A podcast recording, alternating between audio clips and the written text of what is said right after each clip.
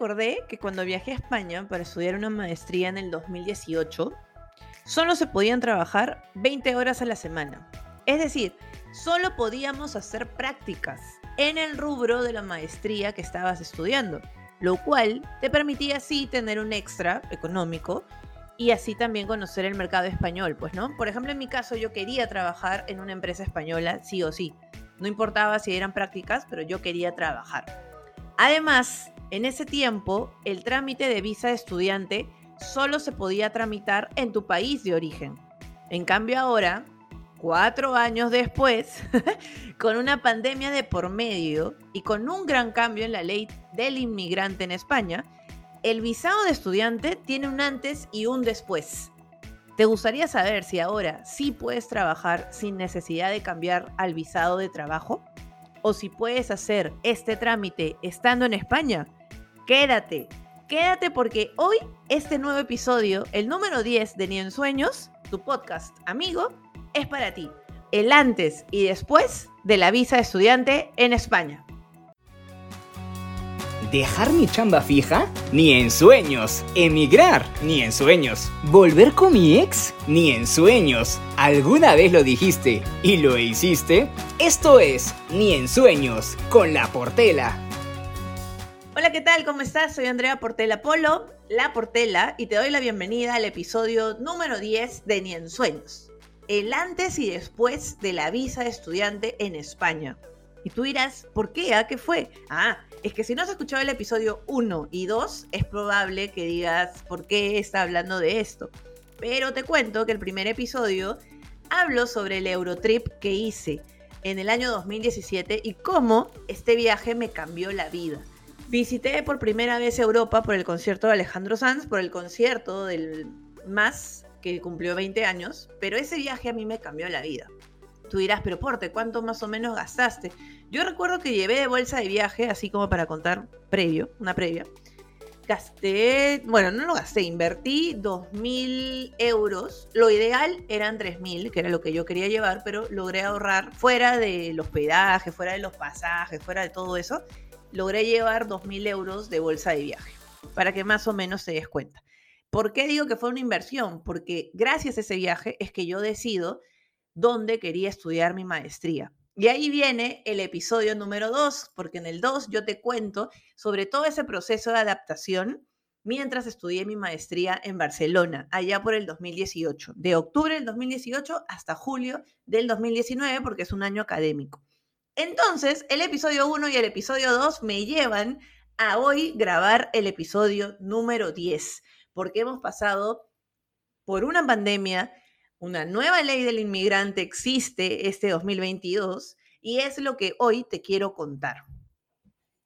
Para empezar, te quiero nuevamente dar la bienvenida. Ya sabes que este podcast lo puedes escuchar en Spotify, en Audio Player, la plataforma de audio digital del grupo RPP. Solamente descárgate el app Audio Player o entra también a la web audioplayer.pe. Ahí vas a encontrar este lindo podcast y lo puedes escuchar en cualquier parte del mundo totalmente gratis. Además, también en Google Podcast, Apple Podcast y Amazon Music. Ya sabes que también puedes encontrarme en Instagram ni en Sueños Podcast, ese, esa segunda al final con Z, Sueños con Z, acuérdate, porfas. Y ahí dale seguir, ahí están también en mis destacados cada episodio de este podcast, datos sanadores, con tips o los datos de contacto, pues para que ya ahí también voy a dejar los datos de este episodio. Antes no se podía trabajar con la visa de estudiante y esa es una gran consulta desde que me fui a estudiar la maestría a España. Solo podías trabajar o hacer prácticas 20 horas semanales. Obviamente eso es medio tiempo, por eso es que antes solo se podía practicar, aprovechando pues la bolsa de trabajo de tu universidad, y las empresas sí te contrataban si especificabas que era para prácticas, porque la visa estudiante no tenía el permiso de trabajo. En mi caso, por ejemplo, cada vez que yo me presentaba tenía que además adicional agregar una carta de presentación y especificar que yo iba a prácticas por lo mismo que estaba con visado de estudiante. En cambio, ahora, con el cambio de la ley de inmigrante, puedes trabajar 30 horas a la semana. Y lo mejor de todo, puedes trabajar, sí, puedes trabajar sin necesidad de tramitar un visado de trabajo. Automáticamente el visado de estudiante ahora tiene el permiso de trabajo. Eso sí, tiene que ser en el rubro de tu maestría. Por ejemplo, en mi caso, yo me fui a hacer una maestría de marketing digital, entonces la chamba que yo empezaría a buscar, por ejemplo, si yo estuviera ahorita nuevamente estudiando, sería en ese rubro. Marketing digital, community management, todo lo que sea comunicación digital. Una vez que tengas el contrato, ¿por qué era difícil? Porque antes si la empresa te quería contratar, la empresa se tenía que que cargar todo el trámite. En cambio, no, si ellos de frente tú agarras una oferta laboral, te deciden contratar, con ese contrato tú mismo puedes hacer el cambio avisado de trabajo, lo cual ahora es una gran, gran ventaja que antes no existía. Es más, si tú has estudiado una maestría en España o estás en ese trámite, cuando tú llegas, tienes que tramitar el TIE. El TIE es la tarjeta de identificación del extranjero. Y ahí, por ejemplo, en mi caso antes salía estudios de maestría, una cosa así. En cambio ahora, aparte de eso, también te va a salir autoriza a trabajar o autorizado para trabajar. Ya, una palabra más, una palabra menos, pero eso es lo que va a salir. Entonces tú llegando como visado con visado de estudiante, una vez que tengas tus papeles, porque tienes que empadronarte, en mi blog, por ejemplo, en laportela.pe, hablo sobre los trámites o requisitos para empadronarte y también para sacar el TIE. Por favor, entra a laportela.pe y ahí te lo cuento a detalle y también te cuento las anécdotas que tuve haciendo esos trámites. Entonces, ahí ya vamos viendo un cambio. Lo que antes era y lo que ahora es. Muchos que ahora están yendo a estudiar una maestría o si tú estás interesado, esa es una gran, gran ventaja que antes no teníamos y que ahora tú sí vas a poder tener. Otra diferencia, que para mí ha sido una de las más importantes y yo he dicho, ¿cómo no salió esto hace cuatro años? es que en el 2018 y antes, solo podías tramitar la visa de estudiante desde tu país de origen. ¿Qué significa esto, Portela? Eso significa que, por ejemplo, si yo entraba a España como turista y ahí se me quedaba la idea de quedarme a estudiar, yo no podía tramitar en España ese cambio de visado. En cambio ahora, sí, señores, sí se puede. Si tú te vas, por ejemplo, me voy a mi Eurotrip, imaginemos por tele el 2017, ¿no? En el, ahí me hubiera enamorado de una maestría, yo hubiera podido tramitar ese cambio. Ojo, los requisitos son los mismos. Ya también en la portela.pe, ahí detallo todos los requisitos, pero en, más adelante te voy a ir comentando algunos para que más o menos entiendas a qué me refiero. Pero lo puedes hacer fuera de tu país. Eso sí, siempre y cuando estés dentro de los 90 días que te dan como turista. Porque tú cuando ingresas a España tienes 90 días para estar como turista. Ese cambio lo puedes hacer solo dentro de esos 90 días. Es importante, ¿ah? no te vayas a mandar los 90 días y después, ay, ay, sí, me quiero quedar. No, porque ahí entras ya a ser ilegal y el trámite es otro y no te lo recomiendo, la verdad. Ahora, otro cambio y algo que también debes entender es que la visa de estudiante no es considerada una visa de residencia. Yo me demoré cuatro años en entenderlo. Tú te vas a demorar un episodio. ¿Por qué? Porque la visa de trabajo, desde el día uno, que por ejemplo, ¿no? Desde el día uno que tú llegas a España, te cuenta como residencia, al igual que una residencia de, mm, una visa de residencia no lucrativa. ¿Qué es eso, Portela? ¿De qué estás hablando? Bueno, lo que pasa es que la visa de estudiante es un permiso de estadía temporal. Si tú, por ejemplo, para algún trámite necesitas residencia, la visa de estudiante no te la da. La visa de estudiante es una forma de ingresar para que puedas trabajar y si ya trabajas, luego haces tu cambio a visado de trabajo, etcétera, y a partir de ahí recién te cuenta el número uno de residencia. Tómalo en cuenta, por favor. Yo me acuerdo cuando empecé, yo estaba en el 2019, pues en España, yo me termino de enamorar de la ciudad y de verdad yo no me quería regresar.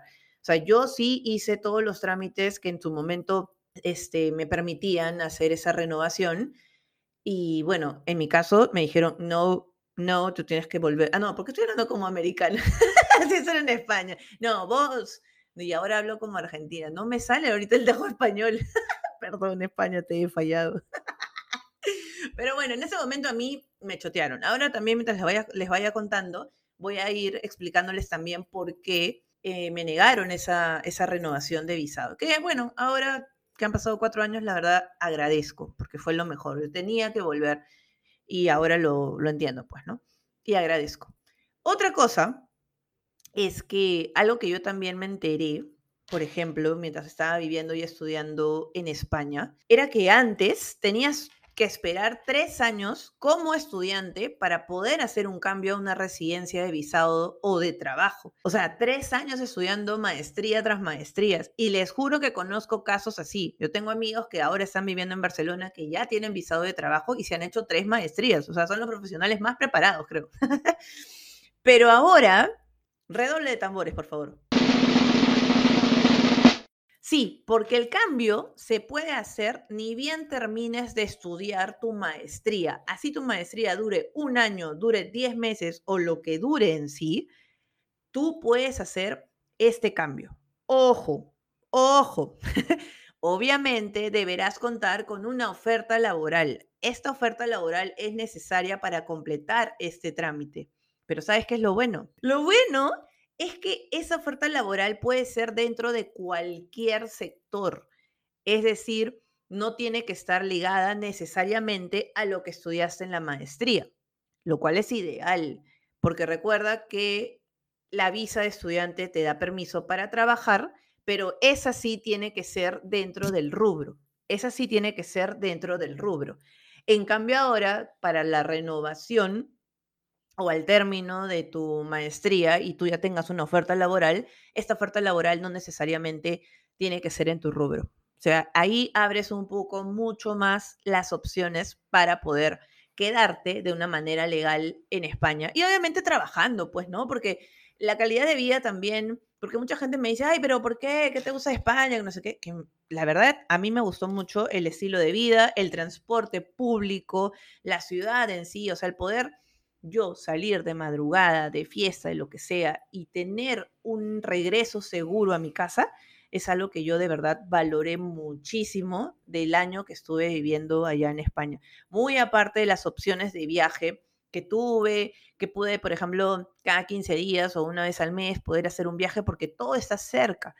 Y cuando estás como estudiante, tienes esa opción, pues, ¿no? Porque los días de, estudio en la maestría no necesariamente son de lunes a viernes. En algunos casos sí, dependiendo de la maestría que estés estudiando. En mi caso, yo estudiaba jueves y viernes, por lo cual yo tenía lunes, martes y miércoles libres hasta que, bueno, ya luego yo empecé a trabajar y todo, pero los primeros meses me permitió a mí poder viajar los fines de semana, agarrar lunes, martes o simplemente fin de semana. O sea, es como que, ah, ya vengo, me voy a Florencia. O sea, ah, ya vengo, me voy a Noruega. Y estás ahí nomás. Y te juro que las opciones de viaje son muy económicas.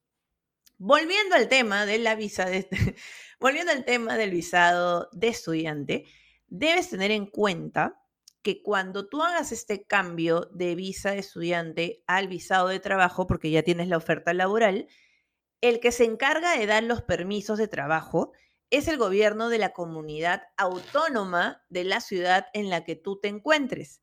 Esto significa que esa renovación no la vas a hacer en la oficina de extranjería o en el consulado, como nosotros vamos a hacer desde un inicio. En este caso, ese cambio lo tendrías que hacer en la oficina que corresponda a tu región. Por ejemplo, en mi caso, ¿no? Si yo que estaba en Barcelona o tú que estás en Cataluña o Barcelona, tú tendrías que hacer ese cambio en la Generalitat. Así se llama el, la, la, institución donde tienes que hacer ese cambio. Si tú estás en Madrid, será en otro lugar y así. Ahí sí tienes que averiguar porque va a depender mucho de la ciudad española en la que te encuentres. Ojo, toma en cuenta que este trámite puede demorar unos tres meses. Sí, ahora ya sabes de quién heredamos la burocracia. Es algo, es real, amigos. Yo cuando estuve allá haciendo mis trámites decía, pero ¿por qué demora tanto? ¿Por qué te piden tanto? Y dije, ah, con razón, lo heredamos. Lo heredamos así, así, las cosas tal cual. Tampoco te voy a mentir. Otra cosa que yo te iba contando de que cuando yo estudié allá y yo también me quise quedar para, con la renovación y todo, el trámite que yo hago para poder quedarme no fue renovación de visado de estudiante. No, porque en ese momento, si yo hubiera querido renovar eso, hubiera tenido que pagar otra maestría, presentar otra bolsa de viaje para estudiante y otro seguro médico y bla, bla, bla, ¿no? Que son los, los trámites, mejor dicho, los requisitos que te piden. En mi caso, era septiembre del 2018 y a mí me hablaron de la extensión de permiso para un año como estudiante en búsqueda de empleo. ¿Qué es esto, Portela? ¿De qué me estás hablando? Bueno, en el 2018, por septiembre, por ahí, que también esta información la encuentras en laportela.pe, cuando yo estudié la maestría, esta ley era completamente nueva, pero yo me enteré y al toque investigué lo que había en esa, la información que había en ese momento y postulé para allá antes de julio, porque por junio, mayo, junio yo ya estaba haciendo este trámite para renovar. Sin embargo, a mí no me aceptaron el trámite. Ahora, cuatro años después, entiendo el por qué y te lo voy a contar para que lo tomes en cuenta y no te pase lo mismo. Porque ahora tú ya tienes beneficios, pues no vas a poder trabajar 30 horas a la semana y ese trámite lo vas a poder hacer tanto en España como en Perú o en el lugar que tú te encuentres. Si tú estás en Dubái, eres de Dubái, por ejemplo, y te vas a España, ya sabes que lo puedes hacer. Eres de Colombia, te vas a España como turista, ya sabes que tienes 90 días para hacer ese cambio. Sin embargo, como te contaba, a mí no me aceptaron ese trámite. Lo que pasa es que esta ley llamada búsqueda de empleo permite que los estudiantes que han estado en España durante un año se puedan quedar 12 meses más para buscar un trabajo o iniciar su propia empresa. Ese trabajo sí tiene que ser del rubro de tu maestría. Y una vez que encuentras la oferta, puedes modificar automáticamente a residencia y trabajo todo suena chévere, todo suena, oye, pero esa es una gran opción. Y sí, o sea, si quieres, por ejemplo, termina tu año y todavía no tienes la oferta laboral para renovar avisado de trabajo, esta sería una opción. Pero aquí te comento un contra que encontré y que entendí, ¿no? Solo algunas universidades están dentro de la lista de centros educativos permitidos.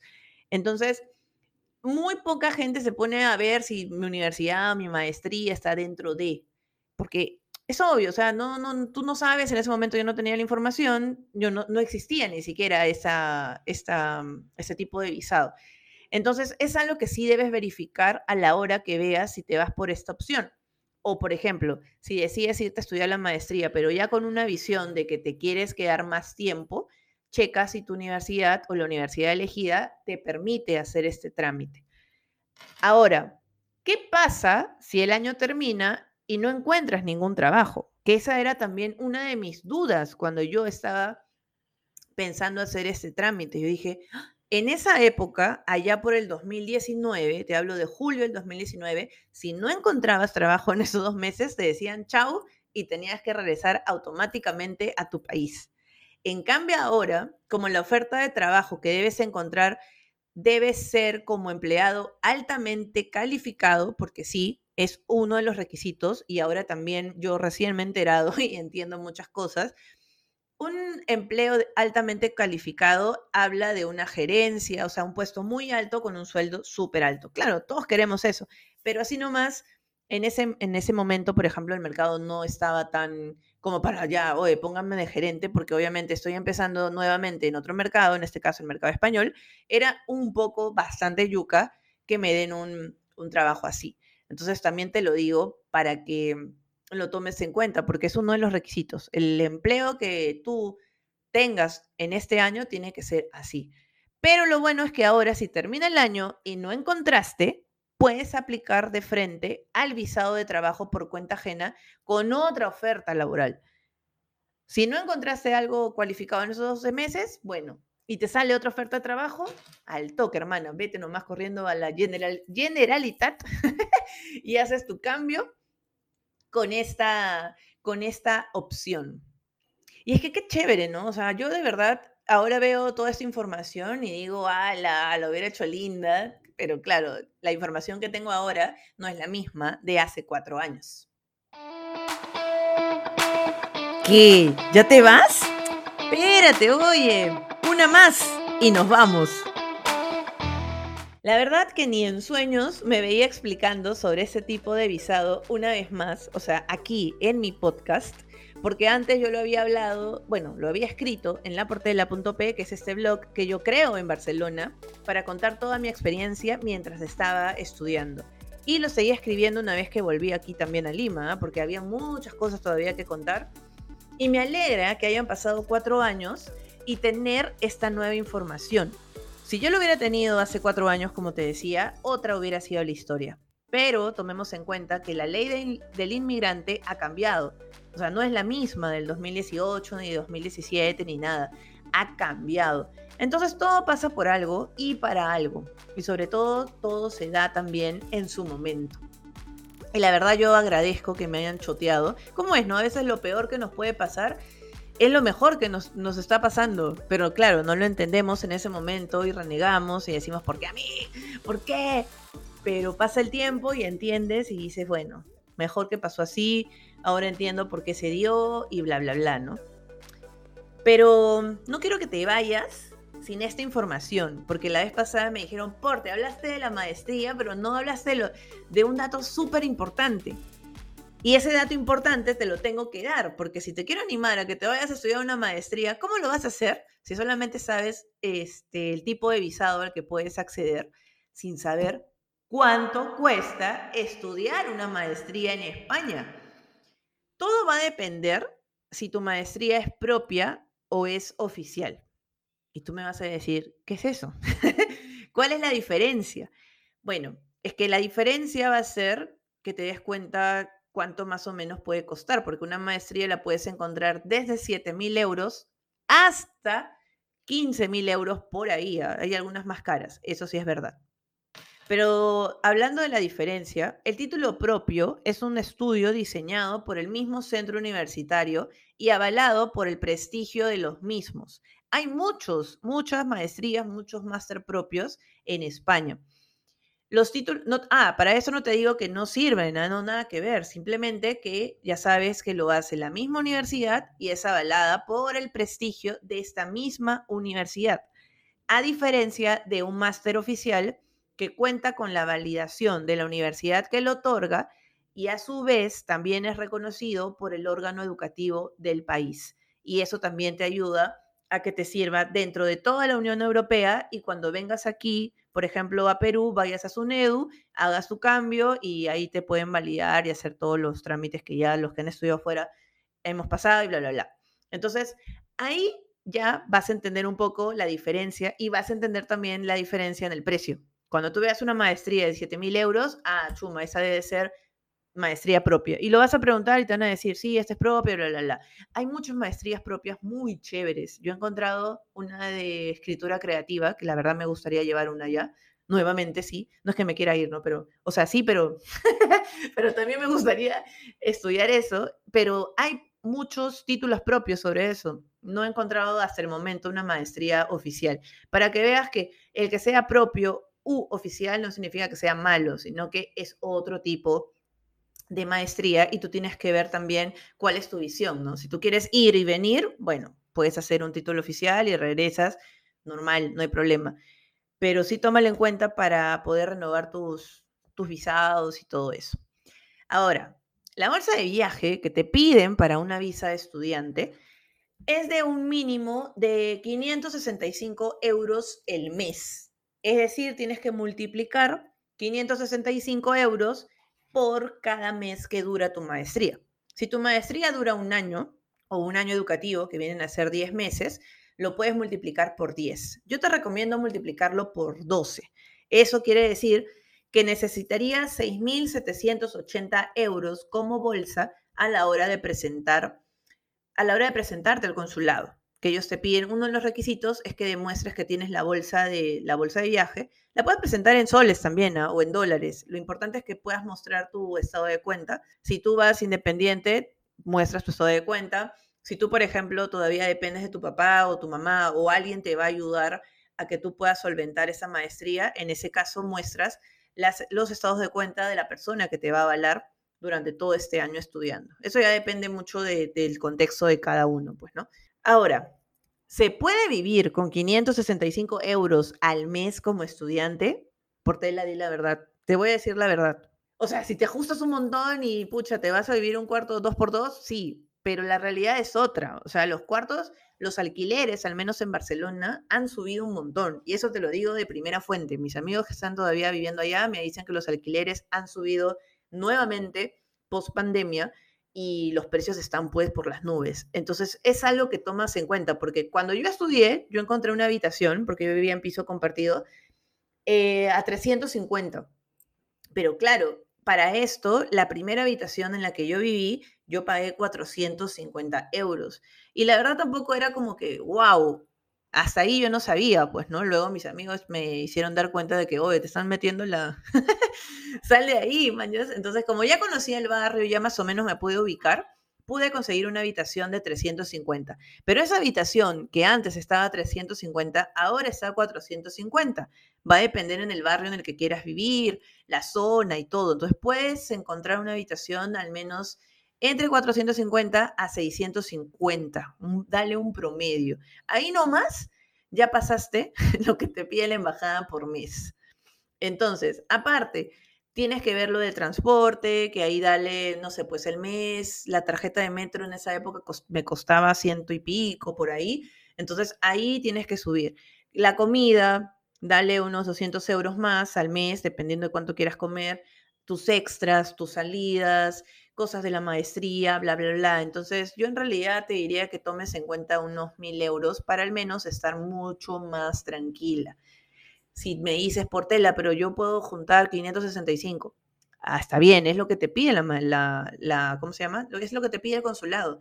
Entonces ya sabes cuánto te tienes que presentar y cuánto más sería lo ideal que lleves para que puedas estar más tranquila. Tranquilo.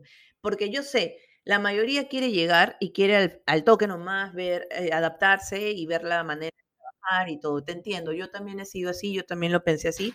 Recuerdo que en la maestría nos dijeron, tomen en cuenta que mientras hacen sus trámites, mientras se adapten, demorarán unos seis meses en conseguir sus prácticas. yo dije, ah, eso no, es un montón de tiempo, nada que ver. Yo voy a conseguir antes. A los cinco meses encontré chamba. wow, ya, un mes menos, pero es real porque recuerden que los trámites de por sí demoran y tú primero tienes que empadronarte, tú luego tienes que sacar tu TIE y todo eso te demorará al menos dos meses. Luego, para empezar a trabajar, que ahora tienes la ventaja, esa es una gran ventaja de que ya puedes trabajar, vas a tener que sacar tu seguro social, que es un trámite más una vez que ya tengas el TIE y estés empadronado. Si no estás empadronado, no puedes sacar el TIE. Si no tienes el TIE, no puedes sacar el seguro social. Es así, pum, pum, pum. Es una cadena para que lo tomes en cuenta. Entonces, mientras adaptas y todo, dale sus cinco meses para que puedas estar buscando chamba así a mil. Lo chévere es que una vez que ya tienes el TIE y tienes el seguro social, de verdad que fluye, fluye mucho mejor. Pero también tienes que tú buscarte las oportunidades, aprovechar la bolsa de trabajo de tu universidad, preguntar, hacer contactos. Eso sí, de verdad ya depende mucho de, de cada uno allá. Yo aquí te estoy dando los tips, así los más importantes o los más resaltantes para este tipo de visado. Y bueno, ahora ya lo sabes, no quería que te vayas sin esta información que es súper importante y quiero que también te animes a hacer eso que tanto estás preguntando, porque si estás preguntando y estás escuchando, estás buscando esta información, es porque de verdad quieres hacerlo. La vida es una, hermana. Si no lo haces ahora, ¿cuándo lo vas a hacer? Justo hace unos días leí una frase que me decía, mejor dicho, una frase que decía, ¿cuál es esa decisión que vas a tomar hoy y que en 10 años vas a agradecer? Miércoles me mató porque justo estaba en unas dudas así, porque hay cosas que sí quiero hacer. Parte de mi manifestación es este episodio también. y dije, ala, ¿por qué? A veces cuando estás más segura es donde entran más dudas. Y claro, es parte de, el miedo es parte de, o sea, empezar de cero en otra ciudad, empezar de cero haciendo un cambio en una maestría o en otro, en otro rubro, etcétera, es parte de este proceso, pero mientras este miedo te motive a hacerlo, créeme que no va a haber nada mejor que saber la respuesta de ese hubiera. ¿Qué hubiera pasado? No, yo sé lo que hubiera pasado porque lo hice. Y eso es algo que trata siempre de hacer. Es algo que he aprendido ya, que soy una persona que ha aprendido que quiere hacer lo que le hace feliz. sin importar lo que otros piensen, porque lo que a mí me haga feliz no necesariamente a ti te va a hacer feliz o a otras personas, pero mientras hagas ese tú, ese todo que te hace feliz a ti, todo va a estar bien. No importa nada más. Así que si estás pensando hacer esta maestría, hazla. Ingresa a la portela.pe, checa ahí cómo fue mi experiencia en el 2018, compárala con las ventajas que ahora vas a tener, porque vas a poder trabajar 30 horas a la semana, es automático el permiso de trabajo, y si todavía tienes algunas dudas para hacer ese trámite, hay empresas que se encargan de asesorarte y ayudarte. O sea, yo te puedo brindar la información que sé en base a mi experiencia, ¿no? Pero, por ejemplo, startups como CityTactic, ellos sí te guían desde el paso uno, como es encontrar una maestría adecuada para ti, te ayudan a encontrar una maestría oficial para que ya no estés con la duda de si es propia o es oficial o cosas así, ¿no? Puedes encontrarlos en Instagram Ahí está Ángela y está Katia. Son dos chicas que me hubiera encantado conocer antes del 2018, pero que ahora, cuatro años después, ya conozco y hoy puedo decirte, oye, checa, checa su página en Instagram, citytactic.es, y pídeles la información. Es más, diles que vas de mi parte, que vas de parte de Ni en Sueños, y estoy seguro que te van a tratar súper bien. Así que ahí está la información. La información está. El poder lo tienes tú, de poder hacer algo, o, seguir dejando atrás eso que tanto quieres, ¿no? Pero la vida es ahora, la vida es hoy. La vida es hoy, en ese instante, que si estás escuchando este episodio, es por algo. Quédate con esto y comparte este episodio. Compártele a alguien que sepas también que quiere estudiar una maestría, que la viene pensando, pensando pensando. Ya no la pienses tanto. Pásale este episodio, comparte este episodio. Sigue a Ni en Sueños en Instagram. Acuérdate que está como Ni en Sueños Podcast. También estamos en YouTube, suscríbete al canal, ahí estoy como en La Portela, ni en Sueños Podcast. Estoy en Spotify, en Google Podcast, en Apple Podcast y en Audio Player. Acuérdate que puedes descargarte la app completamente gratis y lo puedes escuchar en cualquier parte del mundo. Ya sabes, espero que te guste este episodio. Déjame tus comentarios en, la, en mi Instagram personal, que es la subguión portela, con doble L, o en mi Ensueños Podcast, que es el Instagram de este podcast amigo tuyo. Espero que tengas un gran día, una gran tarde y una gran noche. Adeu. Esto fue Ni en Sueños, el podcast de la Portela. Síguela y comparte.